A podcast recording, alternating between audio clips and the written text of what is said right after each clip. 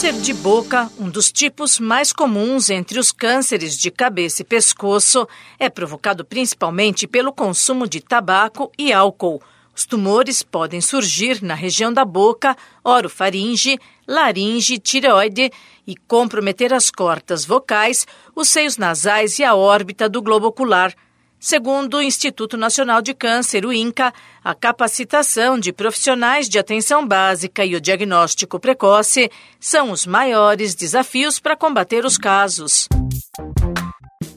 Olá, sou Bernadette Druziani no Saúde e Bem-Estar de hoje. Converso com o dentista Evaristo Volpato sobre os cuidados com a saúde da boca. Ele explica que a detecção do câncer de boca começa pelo conhecimento da pessoa sobre as características do próprio corpo. No caso do câncer de boca, é importante que a pessoa reconheça a normalidade da sua própria anatomia. Então, conheça bem a cor e a textura dos seus tecidos moles, gengiva, mucosa, bochecha, língua e também os seus dentes.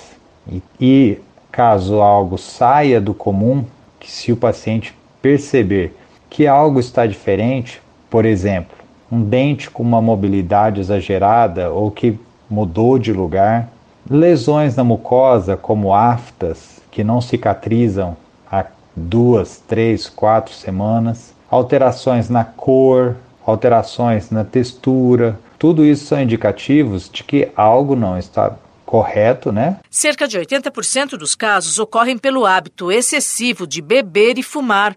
O surgimento do tumor também está associado às infecções por HPV, má higiene bucal e desnutrição. Quando detectado precocemente, o tratamento é menos invasivo e tem maiores chances de cura.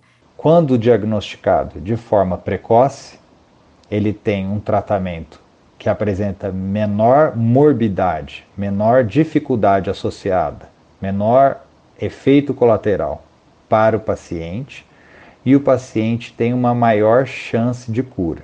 Quando o paciente tem o diagnóstico de câncer em uma fase mais tardia, onde pode já ter havido migração de células cancerosas para órgãos próximos ou mais distantes, o que a gente chama de metástase, o tratamento é mais complexo e muitas vezes mutilador, pois será necessário uma cirurgia maior para a remoção do tecido acometido pela neoplasia.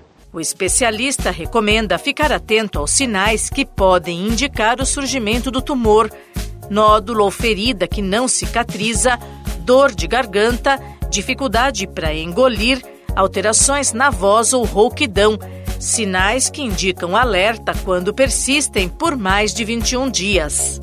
Esse podcast é uma produção da Rádio 2.